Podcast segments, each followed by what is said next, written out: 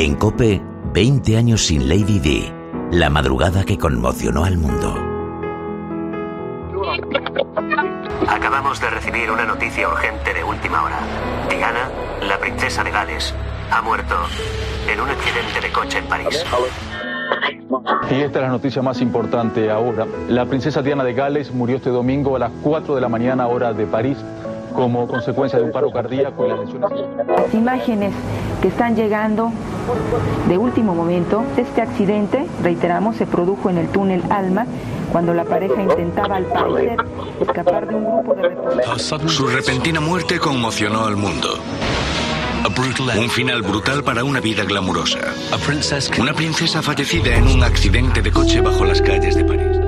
Madrugada del 31 de agosto de 1997. Las agencias de noticias del mundo se paralizan con un teletipo de última hora. La princesa Diana de Gales ha fallecido junto a Dodi Al-Fayed en un accidente de tráfico en el túnel de El Alma de París. Cadena. Servicios informativos. Alrededor de las 12 y 20 de la madrugada, la princesa y Dodi Al-Fayed salieron del Hotel Richie de París en un Mercedes propiedad del establecimiento. Ubicados en los asientos traseros del mismo, se dirigieron al apartamento parisino de Al-Fayed. Junto a ellos viajaban el guardaespaldas Trevor Reed Jones y conducía el vehículo el chofer Henry Paul. Tras el accidente, la princesa ¿Por qué su muerte conmovió al mundo? Es una paradoja esa figura, porque siendo una persona, eh, yo creo que no excesivamente inteligente y desde luego bastante inculta, Inocencio Arias, diplomático. e incluso en la distancia corta era mm, físicamente mm, bastante menos atractiva que cuando se le veía en la tele, eh, era sin embargo un animal, en el mejor sentido de la palabra, mediático. Es una persona que tenía un carisma especial, que eh, la cámara de televisión, la cámara, eh, la foto- los fotógrafos la amaban y que supo, a pesar que yo, de que yo creo que no era muy inteligente, supo manipular de forma muy efectiva a los medios de información. La mujer más famosa del mundo La princesa de Gales. Lo que llamamos en España el papel cuché, esos personajes de- del mundo del corazón que además eh, son muy atractivos porque son guapos, porque tienen un lugar, en una posición en la Fernando en Rayón, experto en la Casa. Real inglesa. Eh, todos esos personajes eh, son muy necesarios cuando eh, cuando llegó Diana a, a ese mundo, pues eh, prácticamente seguíamos viviendo todavía de, de Carolina de Mónaco, de sus matrimonios, de sus hijos. Entonces fue un personaje nuevo, fue un personaje distinto, atractivo, sin duda, eh, un personaje que iba a ocupar un papel eh, en la monarquía inglesa que no era muy fotogénica, por decirlo, porque había habido pues a- algunos otros personajes que prometían mucho pero no habían no habían tenido esa trascendencia. Yo creo que mm, que esos mm, esas personas esos royalties como dicen allí pues pues son muy necesarios porque allí hay un gran público que los demanda eh, quieren saber todo todo de precisamente de sus vidas, de sus vestidos, de sus joyas, de sus amistades, de sus sufrimientos, de sus luego de sus descendientes. Entonces, bueno, pues eh, era un personaje que era necesario y inmediatamente el pues, que sea un icono del siglo XX como moda, eh, fotos, lo que sea, eh, pues me quedo, me quedo con esa imagen. Pilar Eire, periodista. Sí, es cierto, pues también es verdad que forma parte de nuestro imaginario popular, ¿no? Y de nuestra memoria colectiva. Ahora yo como figura positiva, la verdad es que no, hay 50.000 muchísimo más relevantes que ella y de las que no se acuerda nadie. Era, al fin y al cabo, pues una mujer superficial, una mujer preocupada, muy preocupada por su imagen, una mujer despechada también, muy desgraciada en su matrimonio. Y, y la verdad es que creo que no aportó nada ni a la monarquía inglesa ni a la humanidad. Pero bueno, quedan unas fotos y esas fotos sí que son inmortales. Hombre, yo creo que fue el cuento desde el principio, es decir, eh, eh, Diana de Gales eh, tenía, tenía en ella el poder de los medios. Concha Calleja, periodista. Creo que ella lo sabía y lo utilizaba muy bien. Entonces, eh, evidentemente, eh, todo el mundo la adoraba. Eh, era la mujer, en teoría, digo en teoría porque yo en ciertas cosas discrepo, ¿no? Pero era la mujer que había sido herida, engañada, que todo empieza además como a todo el mundo le gusta, con esos cuentos de hadas. Entonces, bueno, pues eh, había conquistado, había conquistado a través de los medios, pero había conquistado el mundo. Un ministro del gobierno británico la ha llamado bala perdida era moderna incluso para, para hoy día, porque hoy día qué princesa eh, se pone a bailar en medio de un escenario como hizo ella en un cumpleaños a, su marido, eh, ella había ensayado una coreografía, de repente le dijo, estaban en el palco de honor, le dijo a su marido un momento que voy a retocarme al tocador y apareció en el escenario bailando con el bailarín una danza en honor a, al príncipe Carlos, algo que luego él explicó que le había eh, chocado, que le había llenado de vergüenza ajena y que no le había gustado nada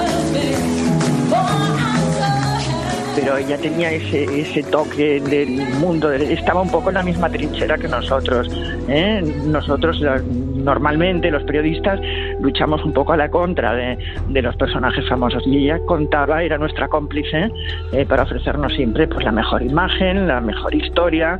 Eh, empezó luego con los libros, empezó a dar entrevistas, luego pues recuerda esa foto impresionante de ella sentada en el, en el borde de un trampolín en un barco, tenía un sentido del espectáculo absolutamente moderno y yo creo que después ella en cierta manera también cambió eh, las reglas del juego entre los famosos y los periodistas. Creo, rompió esa barrera que había hasta ese momento y éramos un poco un totum revolutum, todos estábamos en el mismo, en el mismo lado de la trinchera.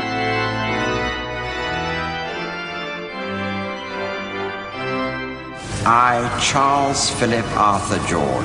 I, Charles Philip Arthur George. Take thee, Diana Francis. Take thee, Diana Francis. To my wedded wife. To my wedded wife. Era una joven, eh, muy joven, 13 años menos que, que su marido, eh, atractiva, eh, mm, refrescó la monarquía del Reino Unido. Elsa González, periodista, experta en casas reales tenía sangre eh, aristocrática, pero mm, había sido criada eh, de, una manera eh, muy, muy sencilla por el divorcio y las desavenencias de, de sus padres.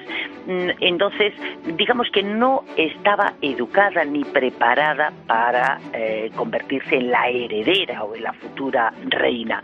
eso hizo que mm, rejuveneciera también eh, la, eh, Casa Real Británica.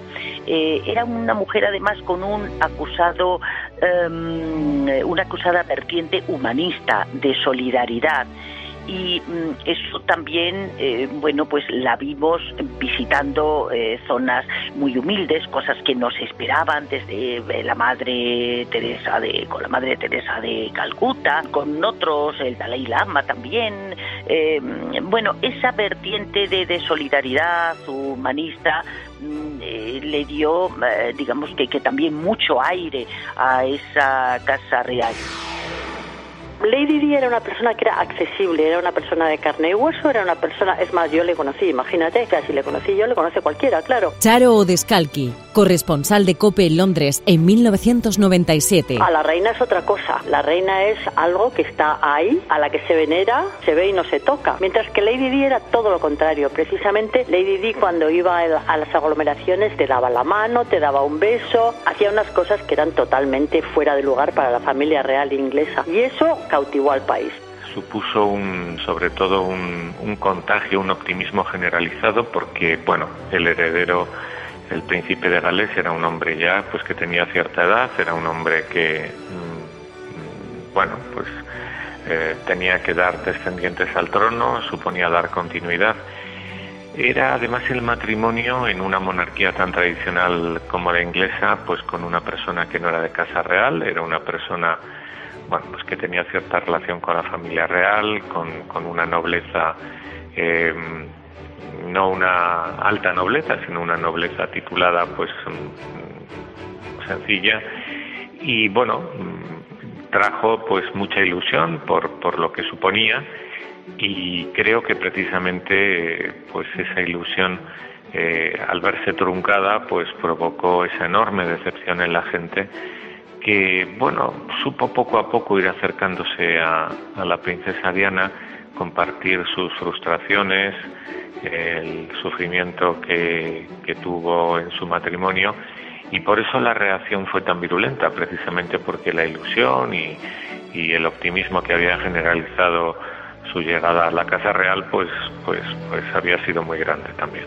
Cuando dio a luz, normalmente la familia real da a luz en Buckingham Palace con 40.000 testigos. Ella cuando dio a luz dijo que ella no quería dar a luz en, Buckingham Palace, ella quería dar a luz en un hospital de la Seguridad Social porque si pasaba algo quería tener todo, todo lo que fuera necesario a su alcance para que ni el niño ni ella sufrieran. Hubo un gran lío, mucho ruido, pero ella se salió con la suya y dio a luz en St. Mary's Paddington, en un hospital, pues precisamente donde nació mi hija, mira, para que veas qué normalito era el hospital otro de sus encabezamientos, la familia real nunca vuela junta, porque si se cae el avión se pierden los herederos. Y ella dijo que ella no daba la gana de viajar sin su hijo. Y otro, otro numerito, porque era un viaje oficial a Australia, pero viajaron en el mismo avión, el padre, o sea, el príncipe Carlos, ella y el niño. Y hacía cosas así que a la gente pues les gustaba porque les hacía, les hacía ver que en realidad era una persona como cualquier otra.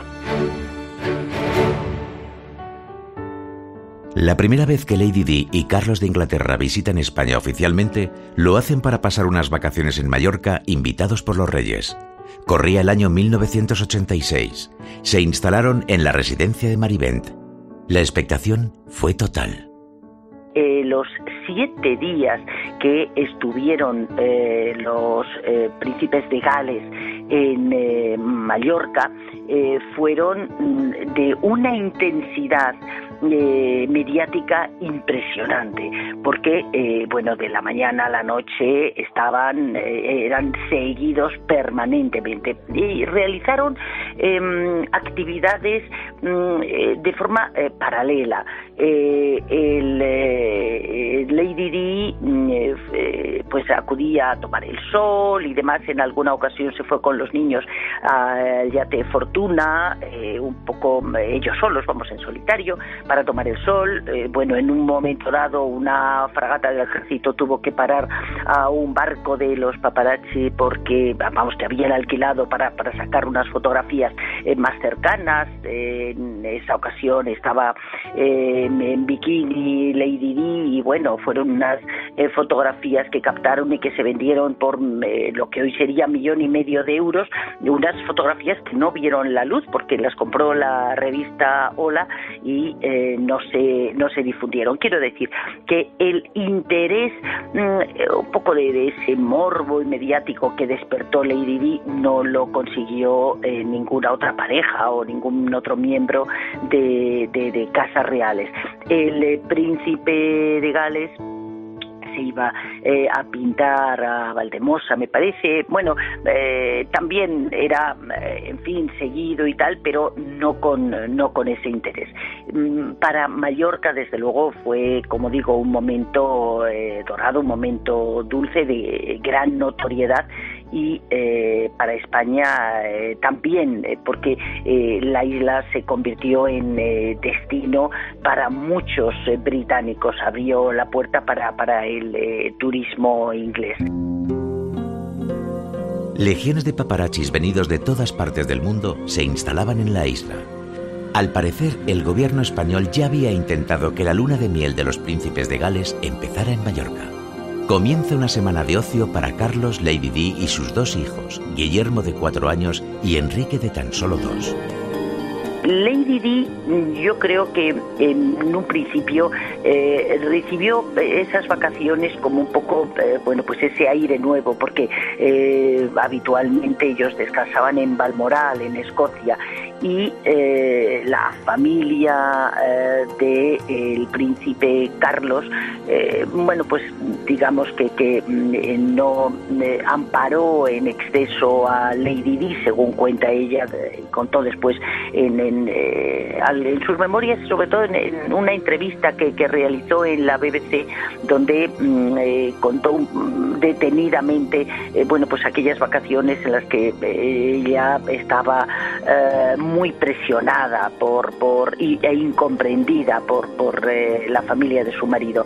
Entonces, en Mallorca, eh, bueno, pues actuaba de forma bastante más libre a pesar de, de ese acoso por parte de los medios de comunicación. Yo estuve hablando con uno de sus biógrafos, lo conocí bastante, y me explicaba cómo había sido esta transformación cuando ella había llegado a la entrevista que le tenían que hacer por televisión, en la que ella por primera vez iba a explicar eh, que, que, Carlos, que su marido le había sido infiel, esa transformación que sufrió, dice, ya llegó al plato de televisión, eh, llegó, bueno, no era en un plató, creo que era en un lugar privado, pero bueno, llegó tranquila, sonriente, se sentó delante de la cámara y en un minuto se transformó en una persona pues doliente, triste, con la mirada apagada, eh, con, encogida sobre sí misma, o sea, un poco el prototipo de la mujer maltratada. Y entonces yo creo que ahí fue cuando se despertó esa especie de histerismo eh, que sobre todo se dio en Inglaterra de, amor y de veneración a, esta figura.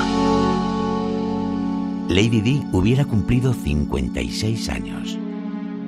Dos décadas después continúa despertando admiración su perfil solidario, su activismo hacia causas benéficas, la lucha contra el SIDA, su apoyo a la misión de Santa Teresa de Calcuta, su deseo de erradicar el hambre en África o las minas antipersonas en Camboya.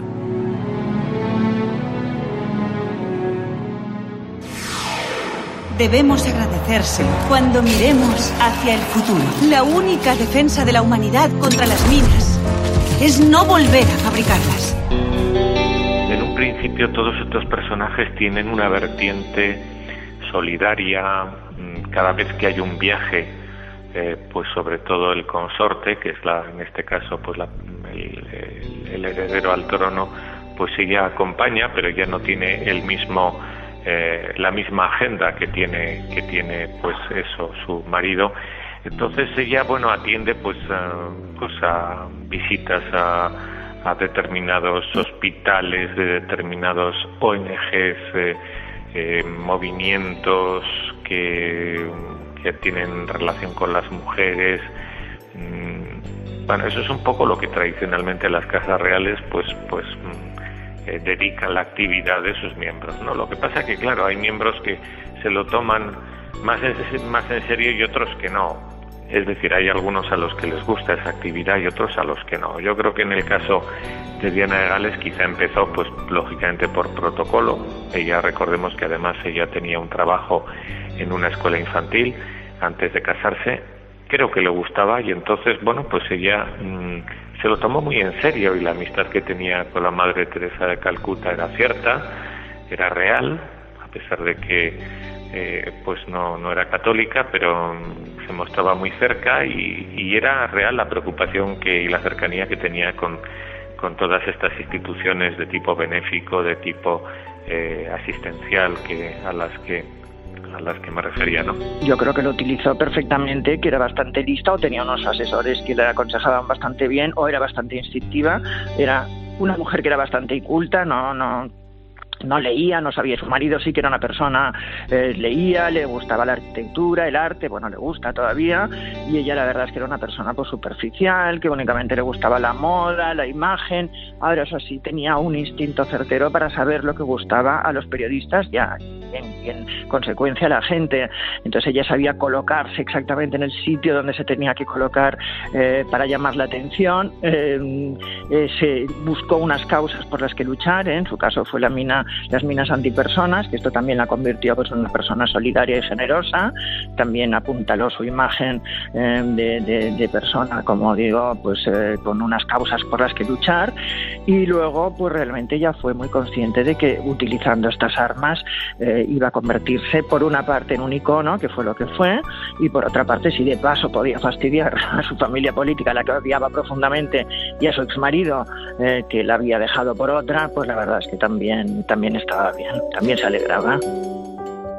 La ETA puso una bomba en Madrid, y perdió las dos piernas. Y vino a Londres por una cosa de niños que habían sufrido este tipo de accidentes, por llamarlos de alguna forma, y la que las les recibió y que les, que les estuvo cuidando, por decirlo así, fue Lady Di. Entonces yo, como era prensa española, fui a ver a la niña Irene y conocí a Lady Di. Bueno, la verdad que fue muy emocionante cuando me dijeron que nos invitaban a Londres, a toda la familia, a recibir el premio Niños de Europa, yo representando a España, imagínate la sorpresa para mí. Irene Villa, víctima de ETA. Y que encima nos lo diese la mismísima princesa de Gales, Lady Di.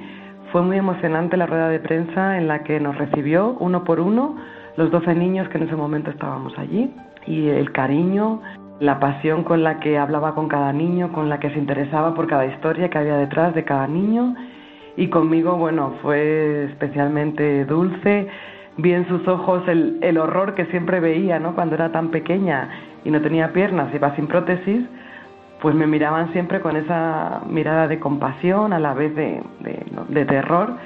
Pero ella fue francamente dulce. Me acuerdo que me dijo, que lo sentía por la presión mediática, por los medios de comunicación que no nos dejaban en paz y luego fíjate el, el terrible final ¿no? de, de, ella que siempre se sintió yo creo un poco acosada por la prensa porque porque eso fue lo que lo que recuerdo que si me gustaba a Londres que si era la primera vez que estaba allí.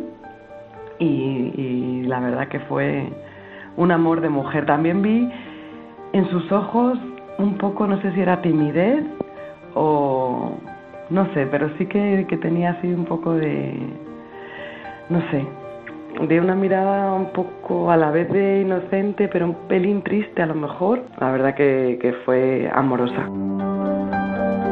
Yo creo que la prensa refleja lo que tú eres y en el caso de Lady Di es que era así, era la dulzura en persona y la sensibilidad, porque ya te digo, con cada historia se, se le veía conmocionada, con cada historia que tenía cada niño. Conmigo la verdad que alucinó por eso, porque me vio todo el rato sonriendo y, y le sorprendía, pues eso, verme tan bien, que yo siempre digo en mis conferencias que no entendía por qué me daban ese premio, pero luego sí que me he dado cuenta que sonreír ante la adversidad, ante las cosas más terribles de la vida, pues sí que es algo digno de premiar.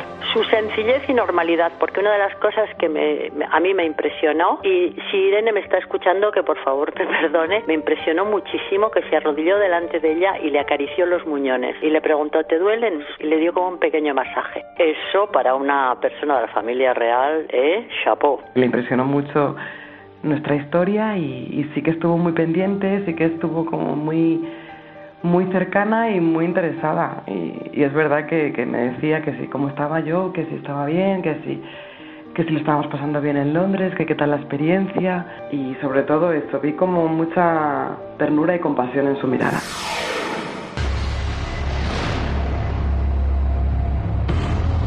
Acabamos de recibir una noticia urgente de última hora. Diana, la princesa de Gales, ha muerto en un accidente de coche en París. 20 años después, todos nos seguimos acordando dónde estábamos y qué estábamos haciendo en el momento en que nos enteramos primero del accidente y ya casi seguido pues, de que había fallecido Lady Di.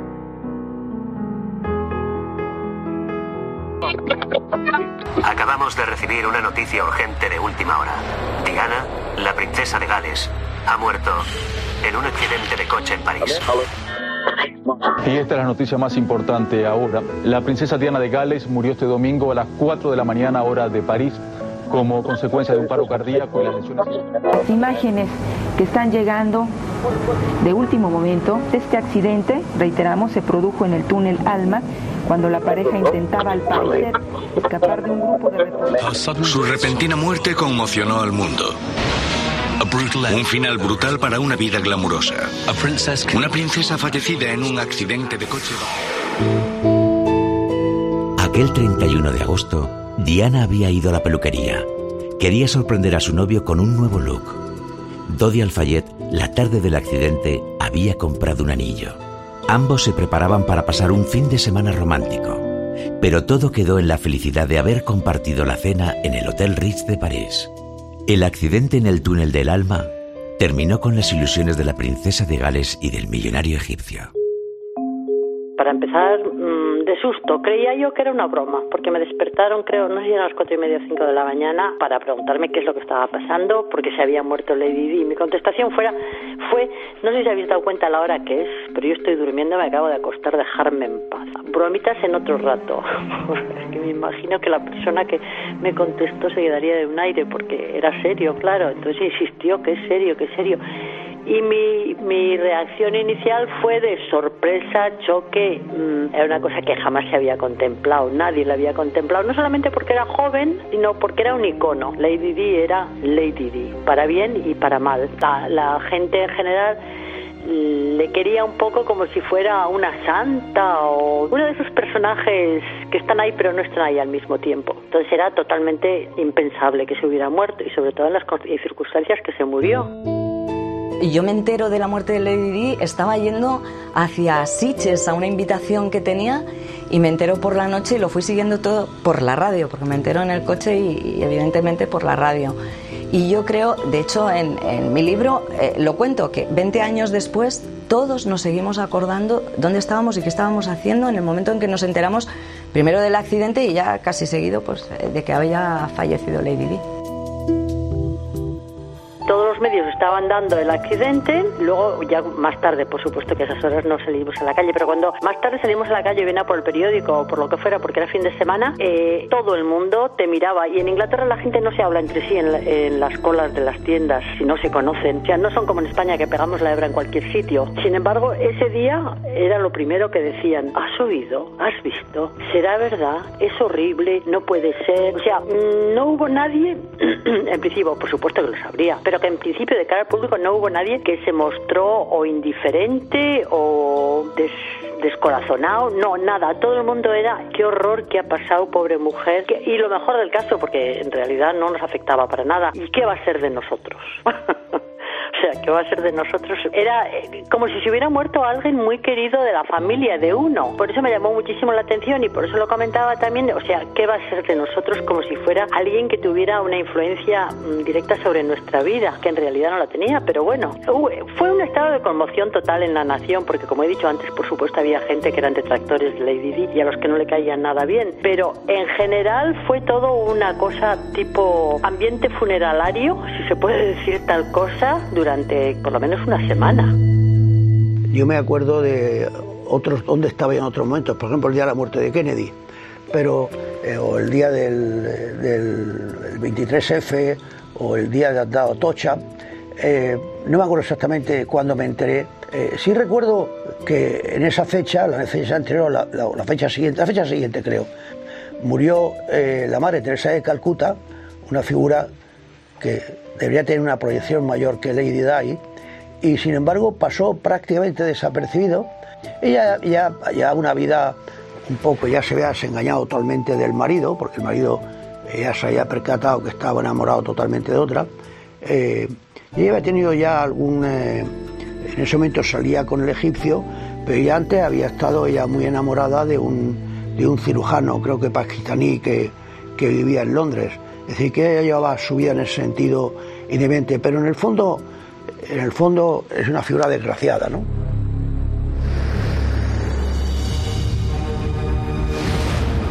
Buenas noches, señora. He recibido una llamada de nuestra embajada en París. Se trata de la princesa de Gales. Ningún miembro de la familia real hablará de esto en público. Es un asunto privado.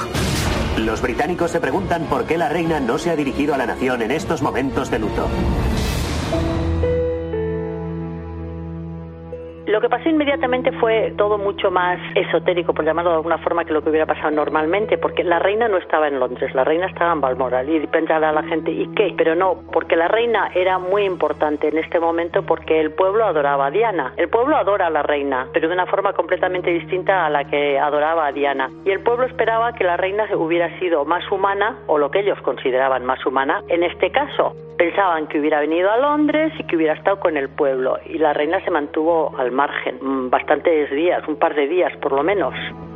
Yo recuerdo que me enteré por la mañana, bueno, fue una noticia de efectivamente de estas que, que conmocionan a todo el mundo por inesperadas, naturalmente. Y bueno, pues el accidente, eh, llevábamos ya unos meses pues un poco eh, con una situación particular en el entorno de Lady Di, pues por sus vacaciones, por su relación con Dodi Al-Fayed, pero lo inesperado de su muerte y, lo que iba a implicar precisamente mm, en el, en, el, en el trono inglés, pues creo que nos afectaron a todos, ¿no? Fue como un shock eh, que se produce. Bueno, em, superado el primer momento de lo inesperado, eh, eh, quizá mm, la, la, primera reacción es por qué me ha afectado tanto esto por qué ha causado esta sensación y es porque era un personaje cercano, porque hay personajes que fallecen repentinamente y que no nos eh,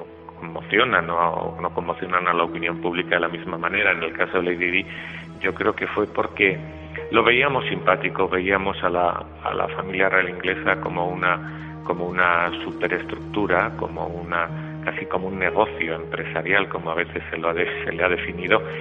Y ella era un personaje eh, frágil que había aparecido allí, que había sido un poco zarandeado por, pues por las relaciones que mantenía fuera del matrimonio el propio Carlos de Inglaterra y, y un personaje doliente que se movía un poco sin rumbo fijo en los últimos meses, entonces por eso produjo esa reacción también, ¿no? Y hubo mucha gente pues que no, naturalmente pues podía no gustarle lo que ella estaba haciendo, pero que se sintió muy solidarizada con, con aquella persona, ¿no?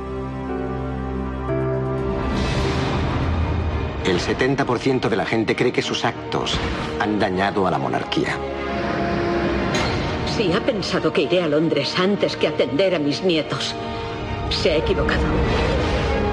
Se acusa a la familia real de no mostrar el suficiente remordimiento por la muerte de la princesa Diana la película de Queen, que es una película fantástica que habla precisamente de la muerte de Lady Di eh, que está hecha por el mismo guionista que ha hecho The Crown, eh, pues la verdad es que explica ese momento fantástico de una forma fantástica porque eh, le dice el primer ministro, que era Blair, le dice a la reina, tiene usted que salir a la calle para recibir el va a pasar el, cadáver de Lady Di y la reina dijo, ¿cómo yo en la calle? ¿Pero qué voy a hacer? Yo jamás, la reina de Inglaterra no lo ha hecho nunca esto, descender a la calle, pero como si fuera y el, primer ministro pues la convenció de que tenía que hacerlo, y ella baja a la calle contraviniendo toda su forma de ser, eh, su, todo para lo que lo habían criado, todo, y haciéndose las simpáticas cerca a un niño para decirle, bueno, ¿cómo estás? Creía que era eso lo que tenía que hacer, y el niño al verla huyó despavorido, o sea, que esa cosa que había antes, eh, un poco, bueno, esa,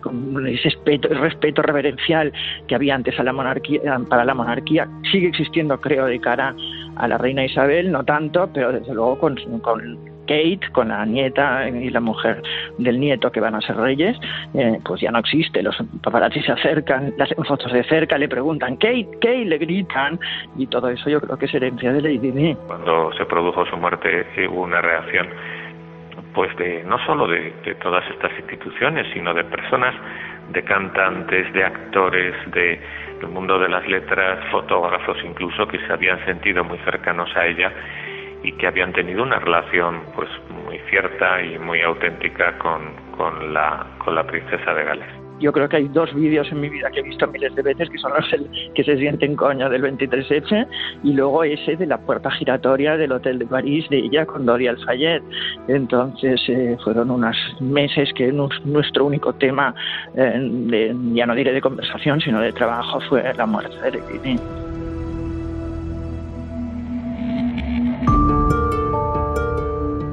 Yo unos años después del accidente, de la muerte de Diana y Dodi, eh, conseguí, conseguí hablar con Mohamed Al-Fayed. Digo conseguí porque me llevó un año entero conseguir hablar con él. Además fue muy curioso porque justo eh, veo mi email después de unas navidades y me había dado la entrevista después de llevar un año intentando eh, entrevistarle para justo el día de Navidad, un día que, que, muy poca gente vemos los correos. Entonces llamé inmediatamente cuando volví y al final, bueno, pues conseguí hablar con su hombre de confianza el que va siempre con él, Michael Mann, y después de esa entrevista que duró como nueve horas con este señor, eh, me invitaron a cenar allí en los jarros y cuando ya eh, estoy cenando, pues aparece Mohamed Al-Fayed y me dice que si me podía quedar al día siguiente, que ya me iba a dar la entrevista a él.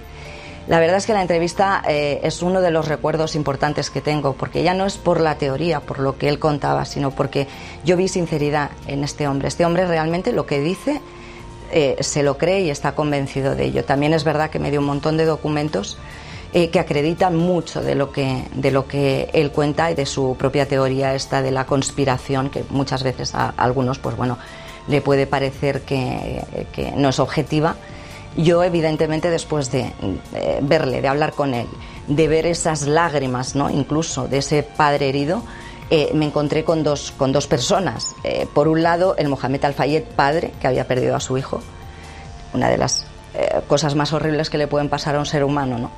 Y por otro lado, el, señor que no quería que, eso quedara impune y que iba a luchar y tenía el poder suficiente para hacerlo, porque era el poder económico, es decir, tenía el dinero suficiente, de hecho, creo que fueron unos dos o tres millones de, libras las que invirtió en, contratar a forenses, peritos, a los mejores que le decían, no, no de, eh, del Reino Unido, sino del mundo entero. Yo creo que no hay ningún misterio aparte de la desesperación de un padre que busca explicaciones eh, conspiranoicas en, ese accidente. Creo que, es también cosa comprensible, pero yo creo que ahí no hay no hay ningún no hay ninguna misterio. Es decir, era unos, eh, había pedido positivo en alcohol y cocaína. Creo el chofer iba a una velocidad diablada. Yo conozco el puente donde se mataron y desde luego es un sitio que no es para correr porque ahí es baja, es una bajada bastante eh, pronunciada y yo creo que fue un accidente puro y duro debido a la imprudencia del chofer y luego, bueno, pues quizás sí tenía que correr para huir de los paparazzis, pero bueno, es algo que los, a lo que los famosos están muy acostumbrados también y por algo el chofer era un profesional. Pasan las horas, los días, y en medio de la confusión y de las teorías conspirativas, Antonio Herrero consigue entrevistar en exclusiva en COPE a un empleado del Hotel Ritz, el mismo del que salieron Lady Di y Alfayette antes del accidente. Primero que el Ritz es imposible que haya conducido bajo efectos del alcohol porque lleva cuatro años y medio sin consumirlo.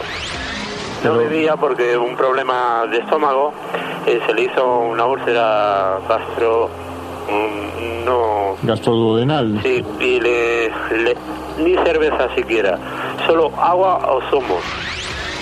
Algo raro ha pasado con un una semana antes del accidente con un grupo de cinco personas que se hospedaron en ese hotel. El tema es que según me han dicho alguien se hospedó y dio bastante interés donde tenían los coches de servicio, los coches que pertenecían al hotel y todo eso. No sé qué pasará, pero me parece que aquí algo no huele limpio. ¿eh? Soy mecánico de profesional, eh, profesional. El, el, cigüeñar de un, de un 600 Mercedes es imposible que, que de un impacto se rompa. El golpe tiene que ser de abajo arriba o de arriba abajo. No puede ser de lateral o frontal. Es imposible. Y si no, aquí en España hay bastantes profesionales que se lo pueden decir. ¿Qué pasó realmente la madrugada que conmocionó al mundo? ¿Cómo murió realmente Lady Di? ¿Se ocultó algún dato durante la investigación? ¿Cómo sería en la actualidad la monarquía inglesa con Lady Di? ¿Cambió el accidente a la corona británica? Bueno, yo creo que sí. Las investigaciones son lentas, pero como sabemos, mm, desgraciadamente por otros atentados, eh, Gran Bretaña es un país que lleva las investigaciones con enorme sigilo y discreción y desde y lo que les caracteriza es que no dan información. Entonces, claro, en un accidente con el como aquel con el fallecimiento de Diana Gales, pues aquello ya se podía al, si se une la falta de información con el interés que despertaba el personaje, pues los rumores se disparan pues absolutamente, ¿no? Entonces sí, sí, hubo miles de teorías de la conspiración, no sé, la más divertida era que la reina madre había tenido que ver con ello, pero bueno, había alguna parte pues que se que era tenía sus argumentos e incluso algunos personajes de los servicios secretos argumentaban que efectivamente había sido una operación porque estaba haciendo tanto daño a la familia real inglesa que, que bueno pues que estaba poco menos que justificado hacerla desaparecer, ¿no? Mohamed Al-Fayed tenía clarísimo eh, que no iba a servir de nada lo que había hecho. O sea, ¿qué quería él con eso? Pues que de alguna manera la gente supiera que realmente la investigación no se había llevado bien en Francia, eh, no se había llevado bien en el Reino Unido y que salieran todas aquellas, todos aquellos interrogantes que eh, quedaron por resolver. Eso es lo que él quería, porque él sabía perfectamente, y así me lo dijo, que no iba a servir de nada. Y el establishment, como él dice, mm, pues si había sido capaz de estar involucrado en una cosa como esta, pues también eh, iba a saber lidiar muy bien en, ese, en esa especie de juicio.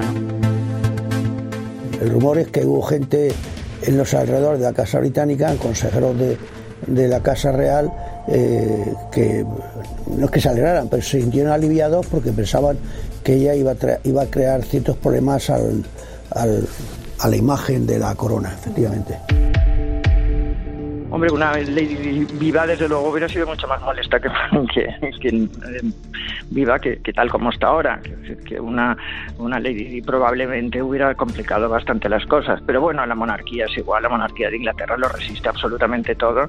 Que no se iba a decir que iba a resistir todo esto, que iba a resistir una muerte, un divorcio, los escándalos, las escuchas, las telefónicas que escuchamos, lo ha resistido todo y ahí sigue la reina tan campante y creo que muchos años. allí, hubo una conmoción eh, y un cambio de actitud aún parcial. Eh, incluso la forma del entierro, pues eh, la reina pensaba hiciera unas cosas y no hiciera otras, y creo que fue el primer ministro Blair el que la convenció de que había que estar más presente para que no pareciera que se había distanciado de, su nuera. Y efectivamente sí había un cierto cambio de actitud en la forma de, conducir los asuntos de la corona británica, pero siempre dentro de un orden, porque las aguas volvieron a su cauce.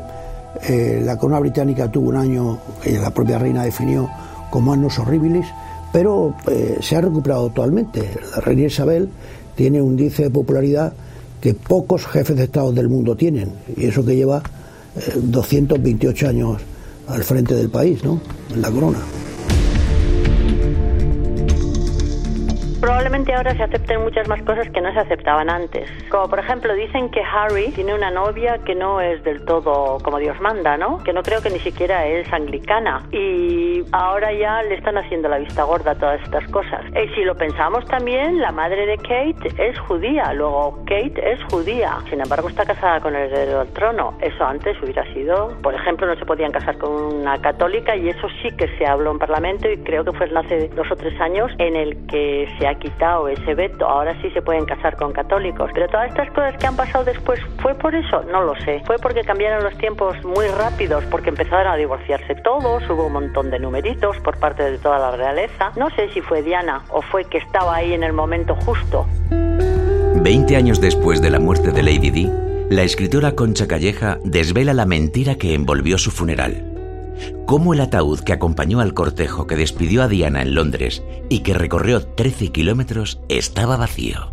Desvela cómo los restos de Lady Di fueron incinerados antes del cortejo y enterrados en la cripta de la iglesia de Santa María la Virgen, en la que yacen 20 generaciones de Spencer. A través de una serie de indicios que, eh, que empiezo a ver eh, de dónde está enterrada Diana, bueno, porque me sentía atraída y pensé, voy a ir, voy a ver el mausoleo, sobre todo porque además el mausoleo está totalmente abandonado. Lo han reparado a raíz de hace un año o dos, eh, el que fue mayordomo de Diana fue a ver Althorp, donde está el mausoleo mausoleo que hizo su hermano, eh, donde van miles de personas cada año y pagan una entrada, eh, pues no sé si son de 18, de 20 euros, solo por entrar a ver el mausoleo, es decir, todo lo demás es aparte.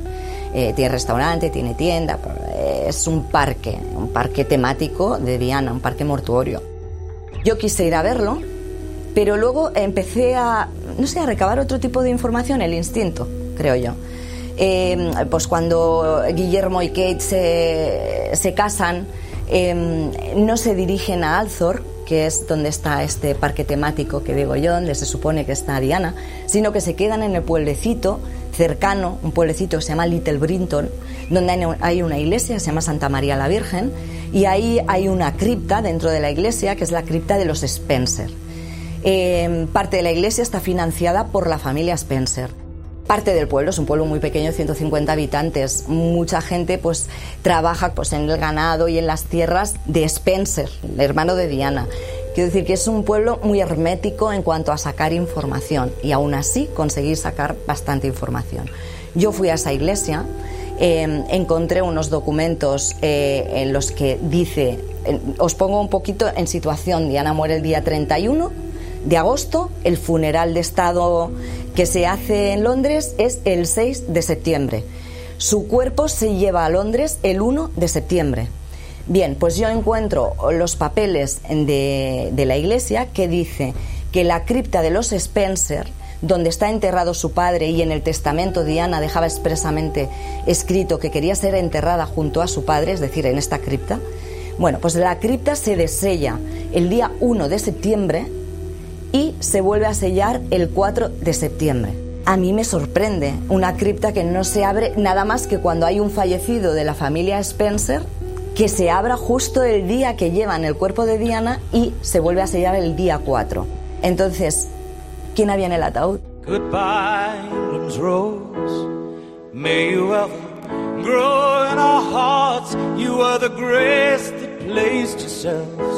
Where lives were torn apart. You called out to our country and you whispered to those in pain. Now you belong to heaven and the stars spell out your name. And it seems to me you lived your life like a candle in the wind, never fading with the sunset when the rain set in. And your footsteps will always fall here along England's greenest hills. Your candles burned out long before your legend ever will.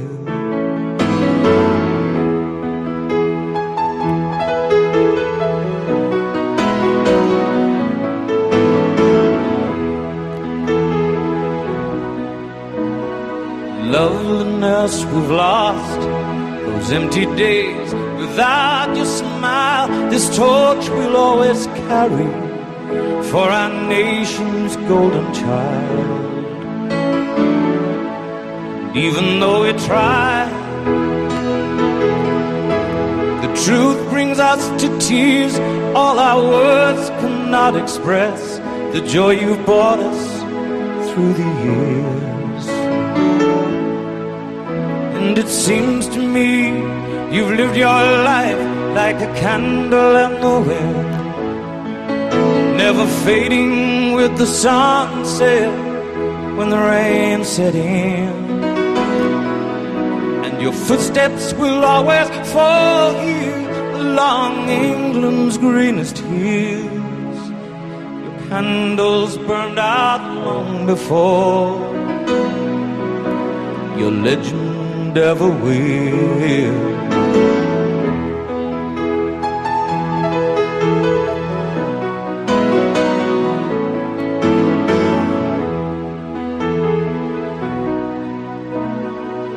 Goodbye, England's rose. May you ever grow in our hearts. You were the grace that placed yourselves where lives were torn apart. Goodbye, English road from a country lost without your soul, who missed the wings of your compassion more than you will ever know. And it seems to me you've lived your life like a candle in the wind, never fading with the sunset when the rain set in. Your footsteps will always fall here along England's greenest hills. Your candles burned out long before your legend ever will.